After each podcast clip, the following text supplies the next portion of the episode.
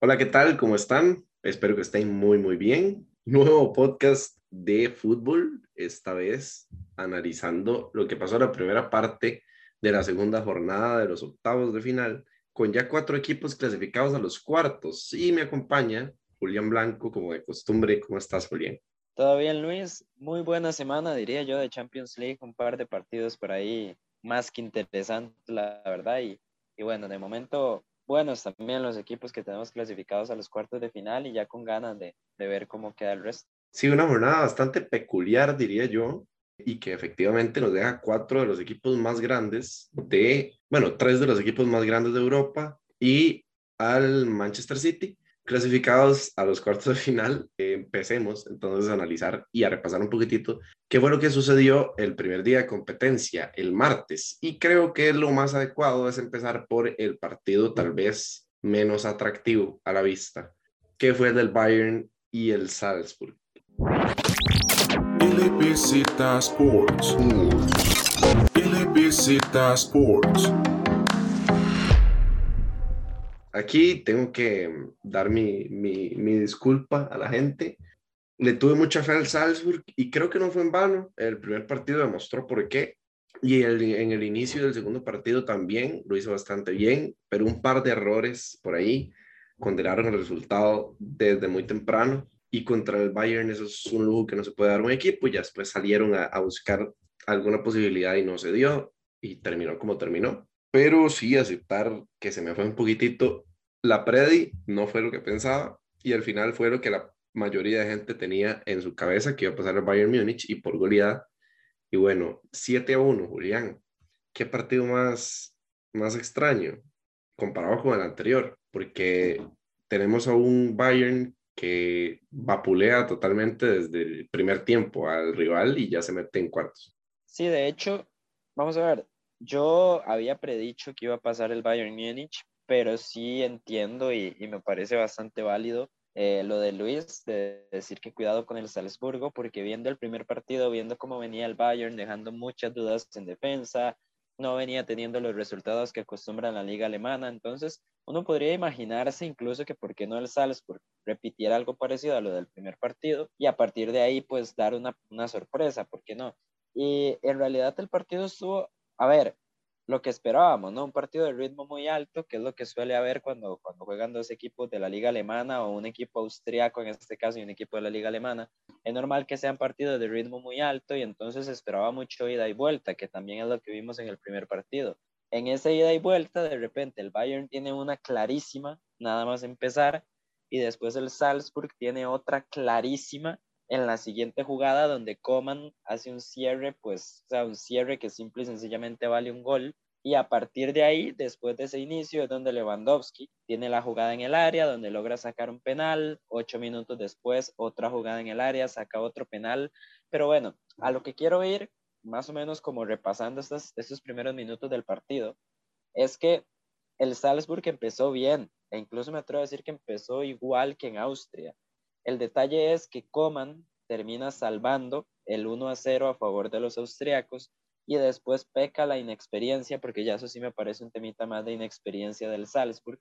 Dos penales muy tontos sobre Lewandowski, que obviamente el polaco tiene muchísimo mérito de lo que hace, pero son dos penales que no veo a un defensa de mayor jerarquía o mayor experiencia cometiendo. Y si le regalas dos penales al Bayern Múnich y después al minuto 23 le regalas otro gol a Lewandowski si en 25 minutos ya vas perdiendo 3 a 0, pues ya se complica muchísimo. Y aquí sí hay una cosa que hay que rescatar, y es que el Bayern Múnich sabe cuándo el otro equipo está pasándola mal y sabe reconocer cuando puede golear a un equipo y no tiene ningún problema en hacerlo. Por eso es que en los últimos años el Bayern ha hecho tantas goleadas en Europa, porque una vez agarra la ventaja y detecta que el rival está caído, lo sigue golpeando y golpeando y golpeando. Entonces, en resumen, el Salzburg no empieza mal el partido. El problema es que regala dos penales de juveniles, o sea, de jugadores muy jóvenes, que es lo que tiene, regala esos dos penales y a partir de ahí, pues ya para el Bayern es, tan solo un paseo y un trámite seguir haciendo lo que hace. Ahora, antes de darle la palabra a Luis, para ver qué opina al respecto, si está un poco de acuerdo con eso, obviamente el jugador del partido Lewandowski, a mi parecer, porque sí, es el que lo resuelve, ¿no? O sea, es el que provoca los penales, es el que los anota y a partir de ahí, como digo, o sea, ya después del 3 a 0 se destacó mucho Coman, se destacó mucho Sané, Müller hizo un doblete, pero al final de cuentas esa ventaja inicial la termina creando Lewandowski, por eso es que para mí es justo jugador del partido, pero a pesar de eso quiero destacar el partido de Kimmich, muy positivo, y el partido de Sané, que jugando de media punta me parece que está haciendo una temporada muy positiva, de hecho deja un gol y dos asistencias y es algo que viene siendo recurrente en toda la temporada y que bueno, para los que nos gusta el buen fútbol y demás, es llamativo ver a Sané con Maninabri en la misma alineación. Eh, bueno, es que es un 3-2-5, es una alineación muy poco usual, pero bueno, Sané deja un muy buen partido y ahora sí le paso la palabra a Luis Zamora. Siempre infravalorado, Thomas Müller. Para mí, el, el mejor delantero alemán de la década eh, y hablando tal vez del mejor jugador alemán de la década.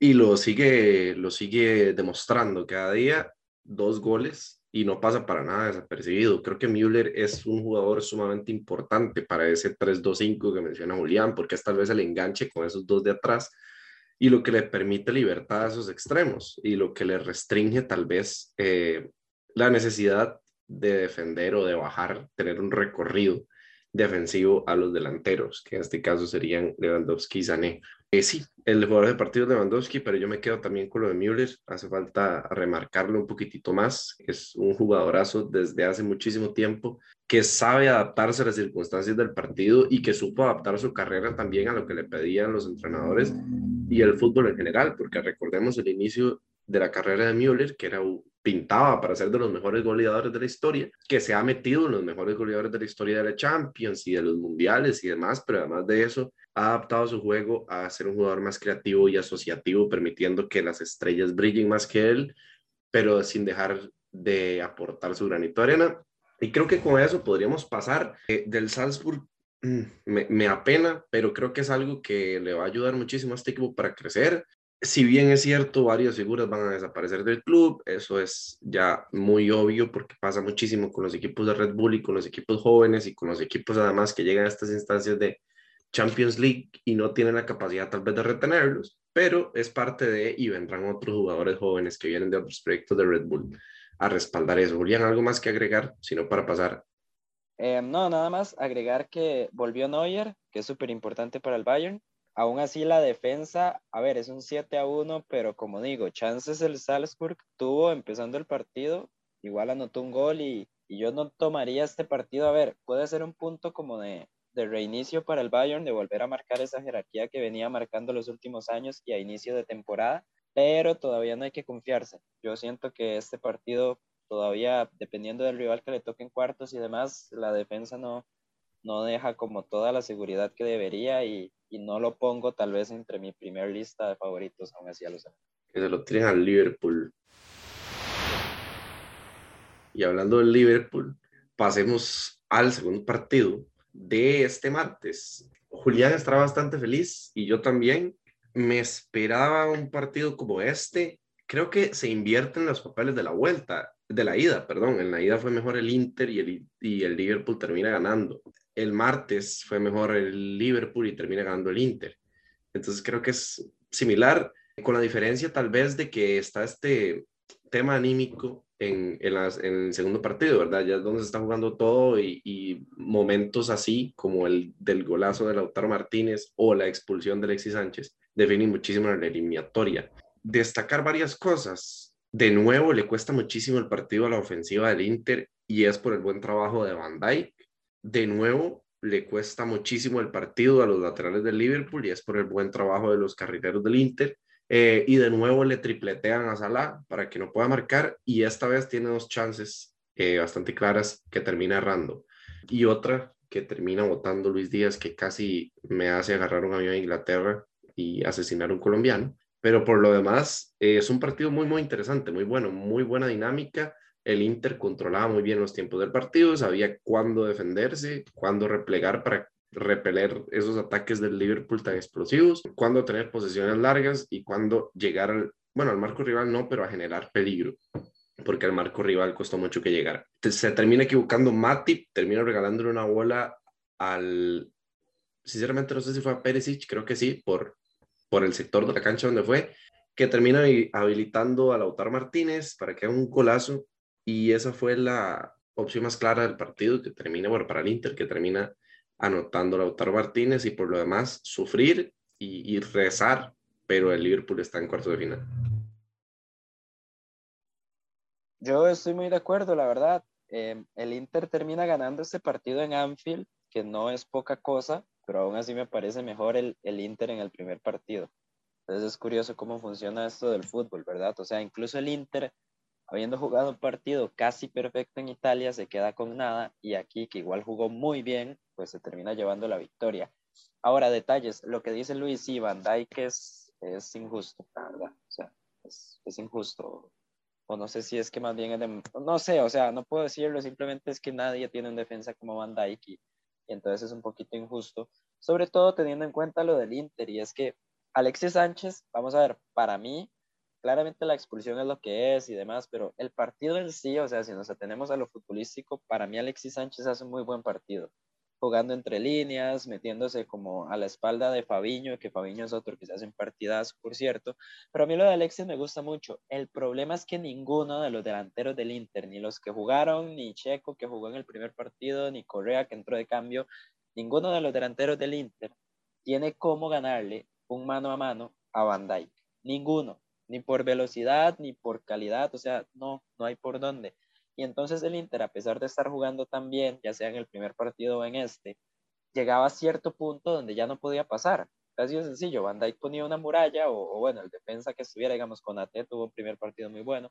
Pero bueno, Van Dijk como que se pone esta muralla red y entonces ya el Inter no puede pasar. Y si pasaba por las bandas, que es como dice Luis, por ahí sufrieron un poquito más los laterales, sobre todo Trent con Perisic. Perisic le gana el mano a mano a Trent tira un centro y de nuevo nadie le va a ganar en el área cualquiera de los centrales del Liverpool. Entonces, del Inter hay muchísimas cosas positivas que sacar, sobre todo teniendo en cuenta que eran 10 años de no jugar en la eliminatoria de Champions League y le están compitiendo de tú a tú a uno de los mejores equipos del mundo, así top 3, top 5 a lo, a lo mucho. Y el detalle es ese, o sea, yo creo que a partir de esta clase de partidos aparte de ganar experiencia, aparte del aprendizaje que deja, se pueden ir viendo dónde están las carencias. Se necesita recambios, primero que todo, para la media cancha, por ejemplo, se lesiona Brozovic y se nota cómo al equipo le empieza a costar muchísimo más salir de su propio campo.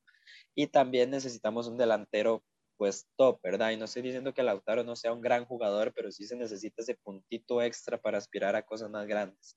Y es lo que queda evidente. Para terminar de hablar del Inter y que hable Luis un poquito del Liverpool, el jugador del partido, em, yo lo comentaba, para mí había sido Brozovic. La UEFA se lo decide dar a Milan Skriniar.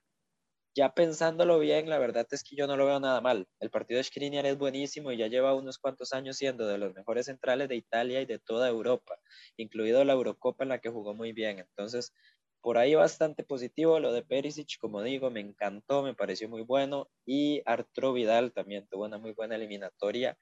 Eh, lástima que no pudiera jugar Varela, tal vez por ahí hubiera podido meter un poquito más de, de opciones al ataque, porque sabemos que Varela genera muchas ocasiones de gol, pero eso no quita que el partido de Arturo Vidal, que fue quien, quien lo suplió, fuera bastante positivo también. Entonces, yo como aficionado al Inter me voy bastante contento. De hecho, considero que contra casi cualquier otro equipo de octavos de final hubiera avanzado.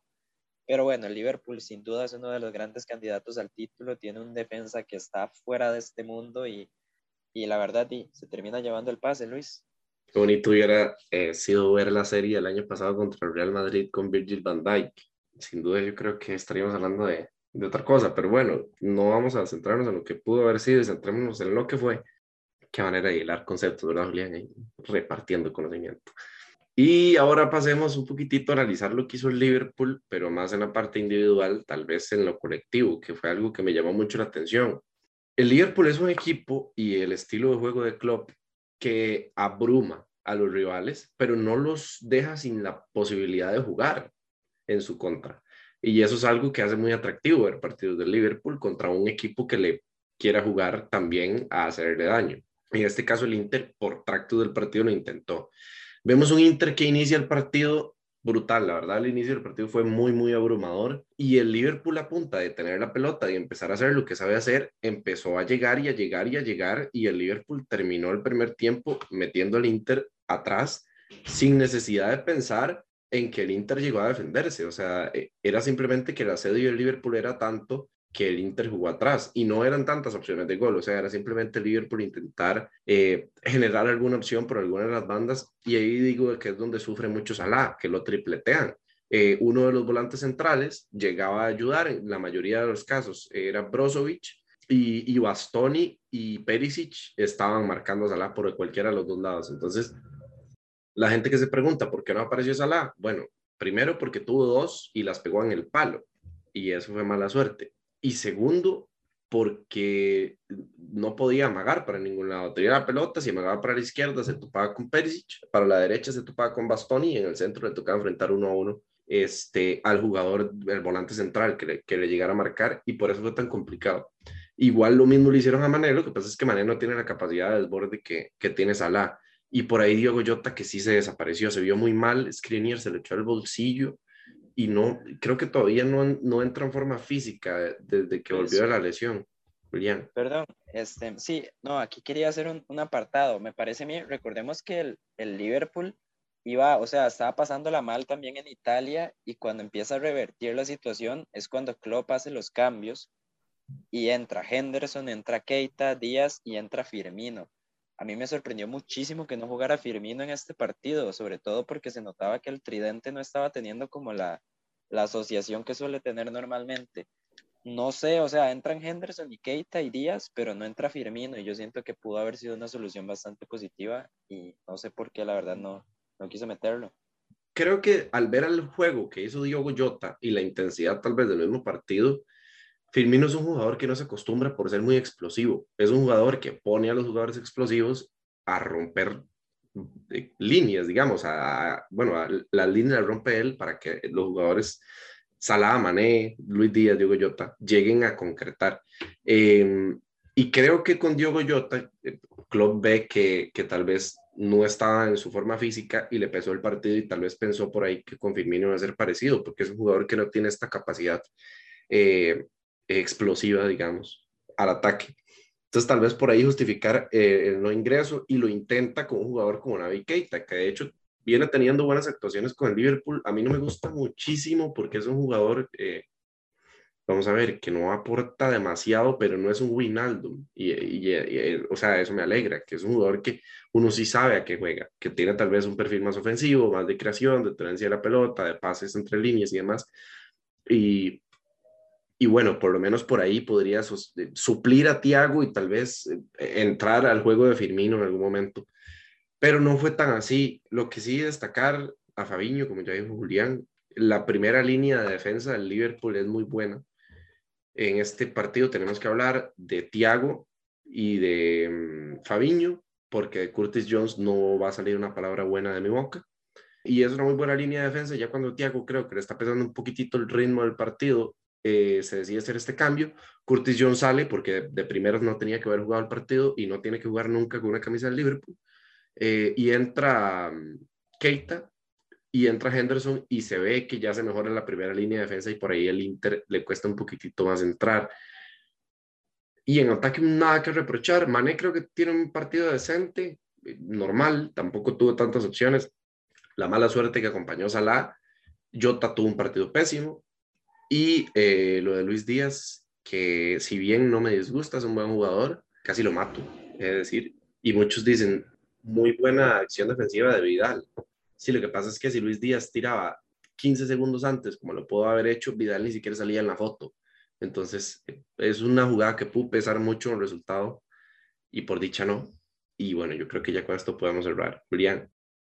No, Luis, eh, yo por mí ya lo tengo, el Liverpool para mí es de los grandes, grandes candidatos al, al título y me parece que la eliminatoria, incluso perdiendo en Anfield, termina demostrando por qué. Y es que tiene individualidades que cambian partidos, que son capaces de ganarlos por sí solas y tiene muchas variantes también. Entonces, por ahí, cuidadito con, con el Liverpool y con los equipos ingleses en general, menos el Manchester United. Y menos el Manchester City, que justo vamos a hablar de él. Julián, voy ando hilando todo increíble, hoy lúcido. Yo creo que es después de tanto tiempo de, no grabar y, todo eso. Este, vamos con el Manchester City, que recibe al Sporting en casa, termina siendo un 0 a 0. Creo que nadie en el, en el mundo vio ese partido si tenía la opción de escoger solo uno, digamos, si pudieron ver los dos, tal vez alguien sí, sí tuvo la chance como de estar ojeando más o menos qué pasaba. Un partido bastante trámite. 5 a 0 ganó el City en la ida. Venía el Sporting que intentó plantear un bloque, tal vez como lo que sucedió en el primer partido. Eh, el Sporting trató de crear un, un bloque defensivo que fuera impenetrable, donde el City no pudiera hacer goles y tal vez a la contra buscar algo. Lo que pasa es que el primer partido no salió. Y aquí sale, creo, me atrevo a decir, que por el hecho de que el City estaba jugando con los hijos de los jugadores, la parte ofensiva sí tenía un poquitito de sus figuras, por ahí eh, aparecía Sterling, que está muy buena forma, Bernardo Silva, etcétera, pero la parte de atrás era, primero que está diezmado porque no tiene a Rubén Díaz, gracias a Dios, y segundo porque hizo muchos cambios, no apareció Cancelo, por ahí en media cancha aparecieron jugadores que estaban eh, sin rodaje, como Gundogan, que venía haciendo banca. Y bueno, al final eso es lo que justifica el 0 a 0. Creo que el City tuvo más opciones de gol. De hecho, tiene un gol que es anulado con Gabriel Jesús. Y por ese lado, y es lo que le hace falta al partido. Eh, partido sin goles, partido aburrido, contraponiéndolo con un partido que termina siendo espectacular, que después vamos a hablar de ese, Julián poco que decir, la verdad. O sea, es que, a ver, Guardiola en todas las ruedas de prensa está diciendo que había que tener cuidado, que había que jugar con la seriedad del caso y todo el asunto. Todos sabemos que no deja de tener razón, pero todos sabemos que Guardiola no lo dice porque es muy respetuoso, pero es un partido totalmente de trámite. Es un partido que se juega simplemente porque hay que jugarlo. Ya el City traía un 5-0 de diferencia. El Sporting claramente no iba a remontar ese marcador y, y lo demuestra Guardiola con la alineación que saca ya lo dice Luis, el punto es que, a ver, también terminan jugando muchísimos canteranos porque el City tiene muchas bajas. Aparte de Rubén Díaz, que ya dijo, Cancelo está enfermo, de hecho, esa fue la, razón por la que no estuvo convocado, tampoco estaba Walker, Nathan Ake tampoco. Entonces, básicamente para lo que sirvió el partido fue para hacer un buen colectivo, un buen entrenamiento de parte del Manchester City y también para ver a varios de los jugadores canteranos como Egan Riley, que jugó como lateral derecho. Por ahí entraron de cambio Makati o Mbete, que no estoy seguro si son necesariamente debuts en Champions, ya eso habría que revisarlo, pero sin duda son jugadores que pues aprovechan, ¿verdad?, para, para foguearse en esta clase de instancias. Al final, poco que decir, siento yo, es que es la realidad. O sea, el Sporting pues claramente no iba a irse goleado otra vez, iban a protegerse de eso, pero también tuvo sus salidas al ataque, ¿por qué no? Y el City lo mismo, o sea, el City pues poco de qué preocuparse y simplemente seguir practicando lo que hacen con otros jugadores. Por ahí Sterling tuvo un par que no pudo definir bien, por ahí volvió a aparecer Gundogan, que la temporada pasada estuvo espectacular y esta temporada ha perdido mucho protagonismo. Fernandinho se termina llevando al jugador del partido bastante sólido como siempre que aparece. Y del Sporting poco que decir, o sea, una Champions positiva en el sentido de que se meten entre los 16 mejores. Por ahí está la liga portuguesa de segundo lugar, ahí con el Benfica, un poquito más atrás del Porto. Entonces, vamos a ver, yo creo que ya los dos equipos sabían a lo que venían, cada uno mejor se, se preocupa por lo que tienen que hacer en sus ligas locales y este partido, como digo, era de trámite, poco que ver y, poco que discutir al respecto, Luis. Sí, poco más que añadir, Julián. De una vez pasemos al highlight de la jornada qué montón hay que hablar de ese partido, Julián. El Madrid recibía en su casa al Paris Saint Germain. Vamos a ver, primero que todas las alineaciones. El Madrid con lo que tenía, yo hubiera preferido no poner a Tony Cross, hubiera salido con Camavinga de inicio y la razón me la da el partido. Cuando Camavinga ingresa al partido, no es que lo cambie, pero la dinámica del Madrid por completo se ve diferente y esto es debido a que primero Cross ya no está para estos trotes, no en, calidad futbolística, sino en, partidos de esta alta intensidad, y segundo que viene de una lesión. Y por parte del PSG, repite la fórmula del primer partido. Eh, el primer partido salió de María porque no podía jugar Neymar y ahora sale Neymar porque no podía jugar de María. El cambio lógico. Y sale mm, Donnarumma, que es otro de los temitas que tenemos que tocar el partido inicia muy bien. El Madrid tiene unos 10, 15 minutos en los que intenta, intenta y el París nunca lo he visto así. De hecho, es algo que Julián y yo comentábamos. Messi marcando y no marcando en primera, eh, o sea, en la primera zona, en la zona ofensiva, sino que marcando atrás, ayudándole a Hakimi. Eh, Neymar también retrocediendo. Me acuerdo de una jugada de Mbappé que sale desde atrás y que empieza a toquetear ahí con Neymar. Y es bastante sorpresivo. Y ya después el, el, el, Madrid se agota de esa presión alta que estaba haciendo al inicio del partido y se ve donde claramente el PSG empieza a tomar la batuta, empieza a llegar a la ofensiva, empieza a surgir la figura de Mbappé, empieza a destacar Marco Berratti, que vamos a ver, hasta un momento del juego fue el mejor jugador del partido, junto con Mbappé, y empiezan a crear ocasiones, Mbappé imparable totalmente, Neymar poniendo muy buenos pases filtrados, Messi un poquitito más desaparecido, sí, intentando un par de veces hacer eh, un par de conexiones con Mbappé, de hecho, una en el primer tiempo, una en el segundo tiempo, eh, y por ahí, al final, después de tanto insistir, del primer tiempo llega Mbappé con una muy, muy, muy mala ubicación del portero de Courtois y con una muy, muy mala ubicación de David Alaba, que ahí se, estaban tirando la culpa el uno y el otro, o les estaban tirando las culpas al uno o al otro. Es culpa de los dos, los dos están mal parados. Eh, y eso termina derivando del primer gol del, del París, que en su momento mucha gente dijo la serie está liquidada, no se puede hacer eso con el Real Madrid. Luego en el segundo tiempo inicia bastante similar, de hecho Mbappé hace un gol que está en posición adelantada, un golazo brutal lo de Mbappé hoy, 10 de 10, aunque, aunque el pase lo que pase. Y ya a partir de ahí le devuelve una bola a Gianluigi Donnarumma y decide pelearse con sus pies, le regala la bola a Vinicius y Vinicius se la da a Benzema y empieza el show de Benzema y se cae totalmente el París. O sea, no es, no es que después del minuto 70, 60, que fue el gol por ahí, el París tiene sus chances o va a la ofensiva y simplemente no puede, o, el París intenta, tiene la pelota no, no, no, ya directamente el Madrid hace el gol y empieza a jugar el colectivo que está jugando el Manchester City. Contra el Sporting ahí, con Carson de portero y con, y con los chamacos ahí que metieron a jugar, eso está jugando el Madrid después del primer gol del, del PSG, eh, de, de, Benzema, que le hace el PSG. Es increíble, se le cayó la moral al equipo y no es como estos equipos que se les cae la moral y, y van, y bueno, tengo la bola, voy a intentar, no puedo hacer un gol, pero bueno, perdimos intentando. No, no, no, ya directamente el París dejó de jugar el partido en ese minuto Después, eh, Luka Modric se convierte en el mejor jugador de la historia del fútbol y se quita como a seis jugadores del París que lo van persiguiendo con 36 años y hace un pase mágico para Vinicius que después le terminan devolviendo y vuelve a poner otro pase mágico para Benzema y le da el segundo gol del partido ante un Marquinhos muy mal, muy, muy mal en todo el partido, sin, contando el primer tiempo que creo que fue el peor del París hoy. Y ya después de eso, eh, mueve el Paris Saint-Germain, le regalan la bola al otro equipo y bueno, gol del, gol del, del Madrid de Benzema, el triplete de Benzema.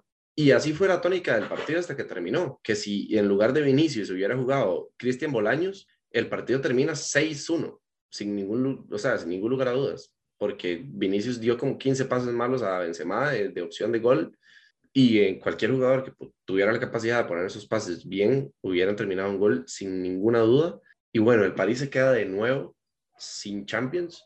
Creo que este año es el que hace la inversión, por lo menos en calidad humana, más cara de la historia. Se trae a Sergio Ramos, que no termina jugando.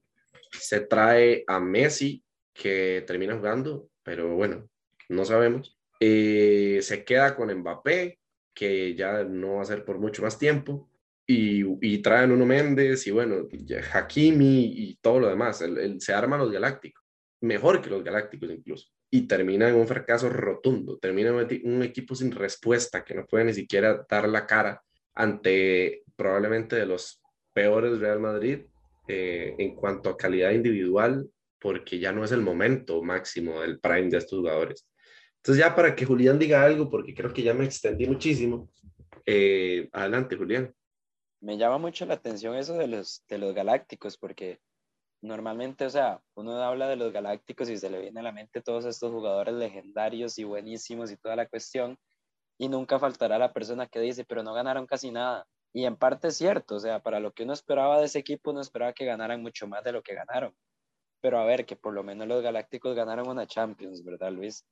En cambio, el París, aparte de la final que se jugó en, o sea, de la final esta en el COVID, con todos los equipos ahí y a un solo partido sin ida y vuelta, aparte de eso, pues es la historia interminable. O sea, el París de la forma que sea, encuentra la manera de decepcionar a su afición y decepcionar en realidad a cualquier aficionado que no sea del equipo contra el que están jugando en contra.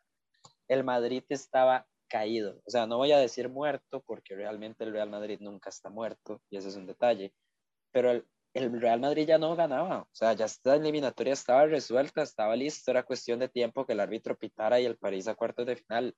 El problema es que si el rival no puede darle el golpe al París, el París se lo da sin miedo. Y Donnarumma, nadie sabe qué quiso hacer, o sea, en ese caso mejor la tiras al tiro de esquina y listo. Pero bueno, Donnarumma se equivoca, trata de jugar con los pies, que claramente no es su punto fuerte. Nosotros lo hemos destacado muchísimo, Donnarumma es un gran portero, pero el juego de pies no es una de sus cualidades. Y a partir de ese error, a partir de ese uno a uno, ya el partido es otro. Ahora, este es otro detalle que también quiero poner. La gente va a hablar mucho de Benzema, va a hablar de Modric, de la jerarquía que tiene el Real Madrid, del equipo histórico que es, pero tampoco dejemos de lado que por tres cuartas partes de la eliminatoria el Real Madrid no compitió. Y o sea, el Real Madrid no debería ver con buenos, o bueno, no va con buenos ojos a los cuartos de final.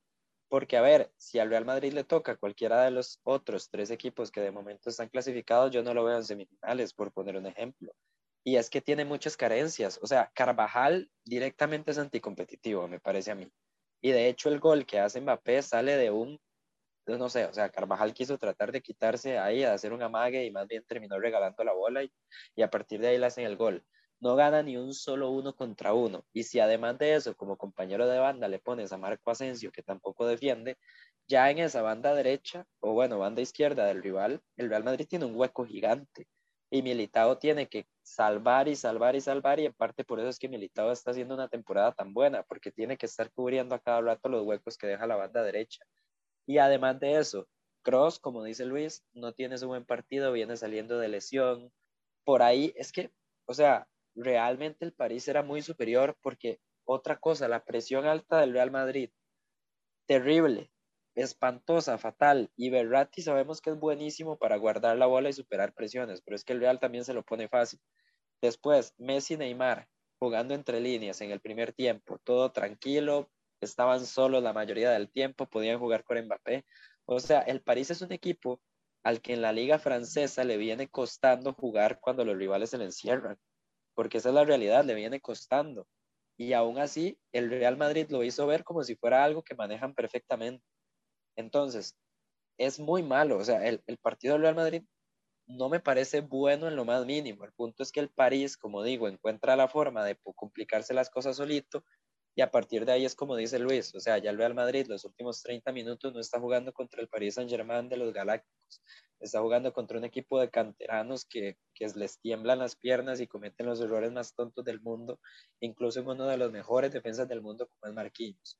Entonces, yo quiero dejar eso claro, claramente Benzema, eh, Modric son jugadores legendarios, son jugadores demasiado buenos y lo que hacen ellos son contados los jugadores que lo pueden hacer en todo el mundo. Por primera vez en mucho tiempo me parece que Ancelotti acierta con los cambios, quita a Carvajal, mete a Lucas Vázquez, Camavinga y Rodrigo llegan a cambiar la dinámica del partido, pero como digo, o sea, me parece que lo del París es mucho más de mérito del París que en sí el Real Madrid está haciendo un partidazo o dándole totalmente la vuelta al partido, simplemente pues el rival que tenían dejó de jugar y contra el Real Madrid, como digo, nunca está muerto y no se puede dejar de jugar ni hacer esos regalos que se hicieron. Entonces, pues bien el Madrid, al final de cuentas nadie va a decir que no lo mereció, pero cuidado, así como digo que no se dejen engañar por el 7-1 del Bayern, tampoco, también digo que, que pues no nos dejemos engañar con este Real Madrid, que bien no está, pero por lo menos está mejor que París, ¿no? Qué, qué curioso, porque se combinan muchas cosas, o sea, estamos hablando del ADN del París, que es eh, si, si mi equipo no quiere fracasar, mi propio equipo termina fracasando. Si encontramos una forma de que mi equipo no fracase, algún jugador termina haciendo que nuestro equipo fracase. Y si compramos todos los jugadores que podamos que no son fracasados para que el equipo no fracase, como que se invierte la fórmula y, más y, más y más se convierte en un menos y, terminamos eh, fracasando de todas formas. Terrible.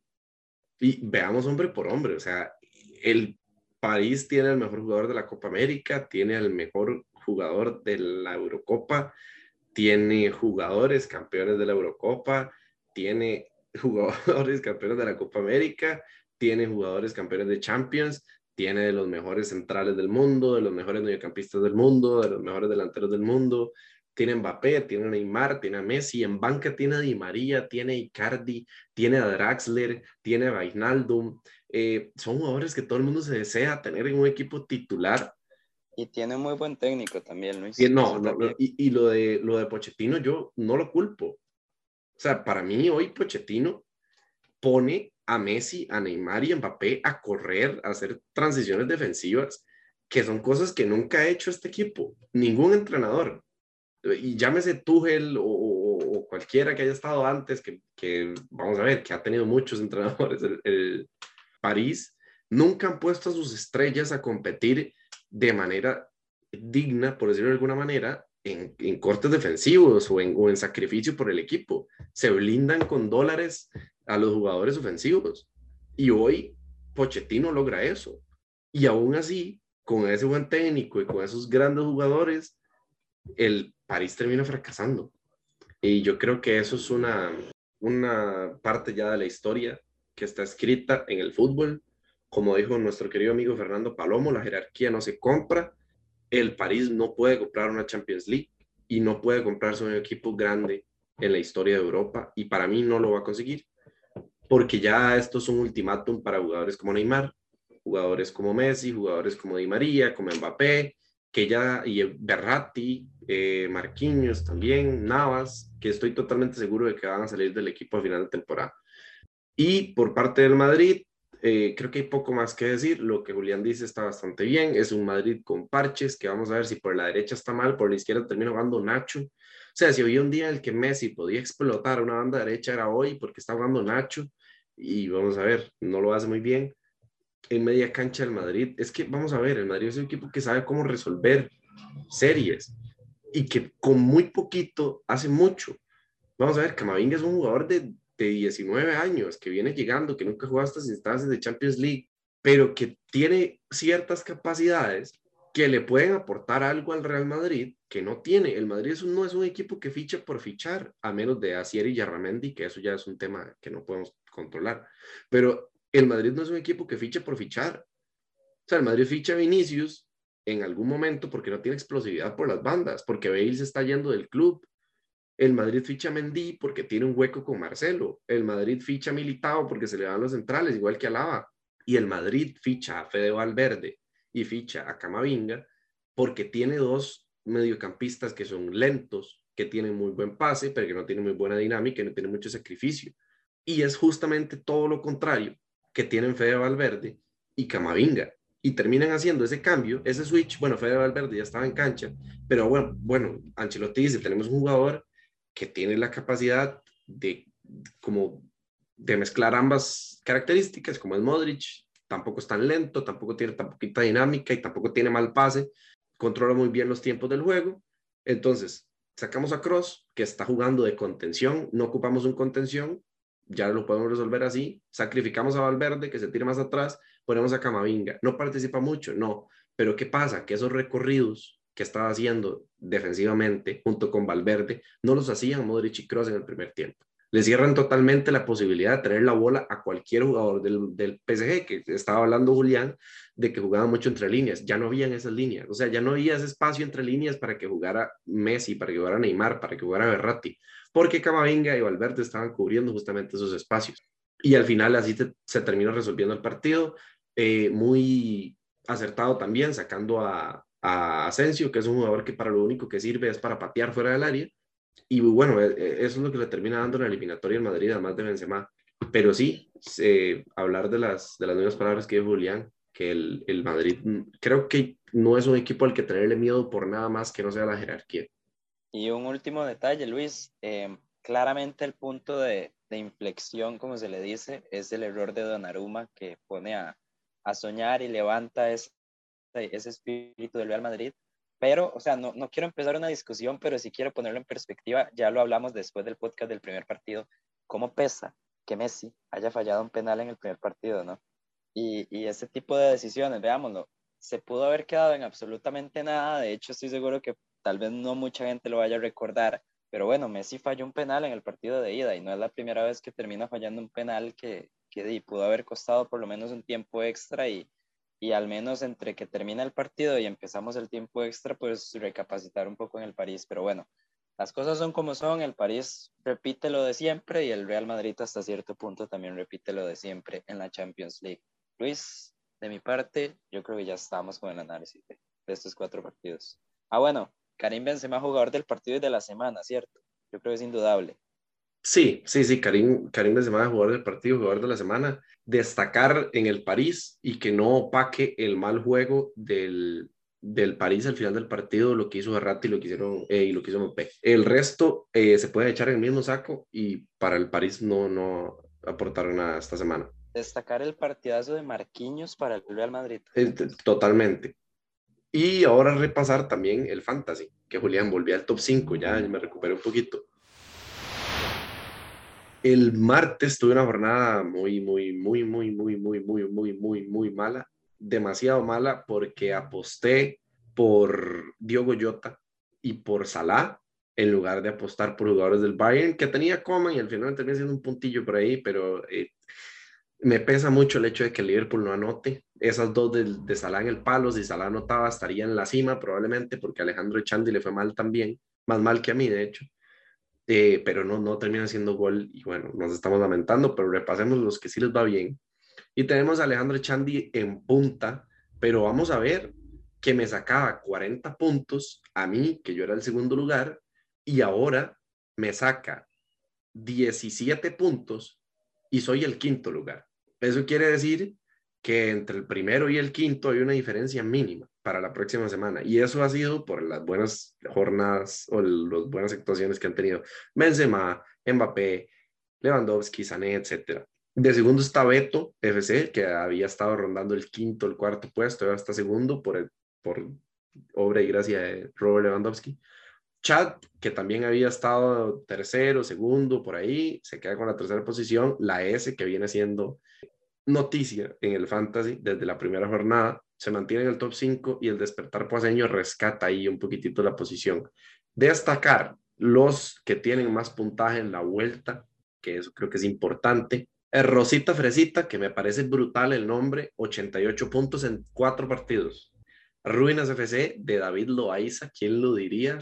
¿Quién lo diría que el papero favorito del podcast está de segundo lugar? 87 puntos para David. Matagallos de Juanca con 85, que es uno de los que normalmente está ahí entre ese top 5, top 10. Ya hablamos lo de Beto, ya hablamos lo de Chat, Kenos, que fue el que me quitó el puesto en el top 5, 82 puntos, y por ahí podríamos hablar un poquitito de Figueres Team, ya para, para cerrar, con 81 puntos, eh, que son los destacados de la jornada. Julián, ¿qué hacer? Mucha gente se pregunta, bueno, dije, no hay mucho que hacer ahorita. Esperar que pasen los partidos de la otra semana. Tal vez si no le fue muy bien en la primera, buscar variantes, buscar cambiar el capitán, que por lo mínimo que pueda puntuar de más se va a valorar y tratar de mantenerse. Si sabe que es una jornada que le va a ir mal, como a mí, que ya sé que no voy a aspirar a 100 puntos a menos de que Aler se levante con, con el, cacho parado y haga 75 goles, no va a suceder. Entonces creo que no voy a hacer tantos puntos lo que procede en estas situaciones es eh, guardar cautela, buscar puntajes asegurados, no hacer cambios tontos y, eh, bueno, apelar por puntos y buscar en la jornada de cuartos de final este, asegurar la mayor cantidad de jugadores. Julián, no sé si hay algo más que agregar. Por lo demás, así quedó el fantasy. Y este, para la otra semana tenemos nada más cuatro partidillos que... Ah, bueno, no hablé de Julián, el fantasy. Julián lo hizo muy bien el día de ayer. No sé en qué posición está, vamos a revisar pero sí lo hizo bastante bien, Julián, el día de ayer. Está de noveno, parece ser que el día de hoy no lo hizo muy bien. Y entonces, bueno, para que sepan cómo está nuestro campeón vigente. Tenemos cuatro partidos la otra semana. El Ajax contra el Benfica, el Chelsea contra el Lille, el, la Juve que recibe al Villarreal y me falta uno que es el del Manchester United recibiendo al Atlético de Madrid. Una pequeña previa bastante rápido. Para mí, Gana el Chelsea de visita 1 a 0. Para mí gana la Juve de local 1 a 0. Para mí gana el Ajax 3 a 0. Y el Atlético de Madrid le gana 3 a 1 al Manchester United. Julián. El Chelsea 2 a 0 en Francia. Eh, réplica del partido de ida, la verdad, mismo marcador y todo.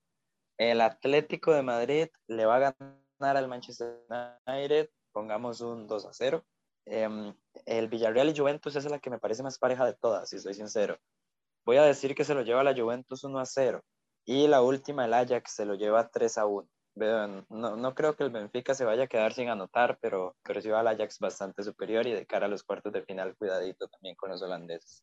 Hay que tener fe en Mazarrao y Julián, que si no, no salvo el fantasy, por eso es sincero. Bueno, bastante acorde nuestra elección de resultados. Creo que todos ponemos los mismos en segunda fase, bueno, en cuartos de final, y todos ponemos un resultado relativamente similar.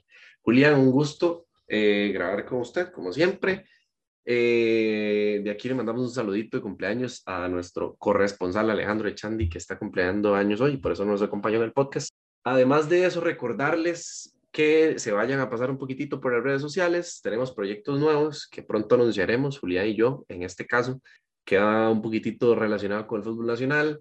Eh, tenemos memes, publicaciones top para que vayan a revisar LBZ Sports en Instagram, Twitter, Facebook. Eh, nuestra red principal de momento, Instagram, por si quieren pasarse por ahí, por lo menos para estar recibiendo noticias y darnos algún feedback que se les ocurra, que si quieren que hagamos este, videos bailando en TikTok, entonces nos mandan un mensaje y nosotros lo valoraremos como opción que a Julián le gusta mucho bailar y tal vez entonces se pueda hacer un TikTok por ahí.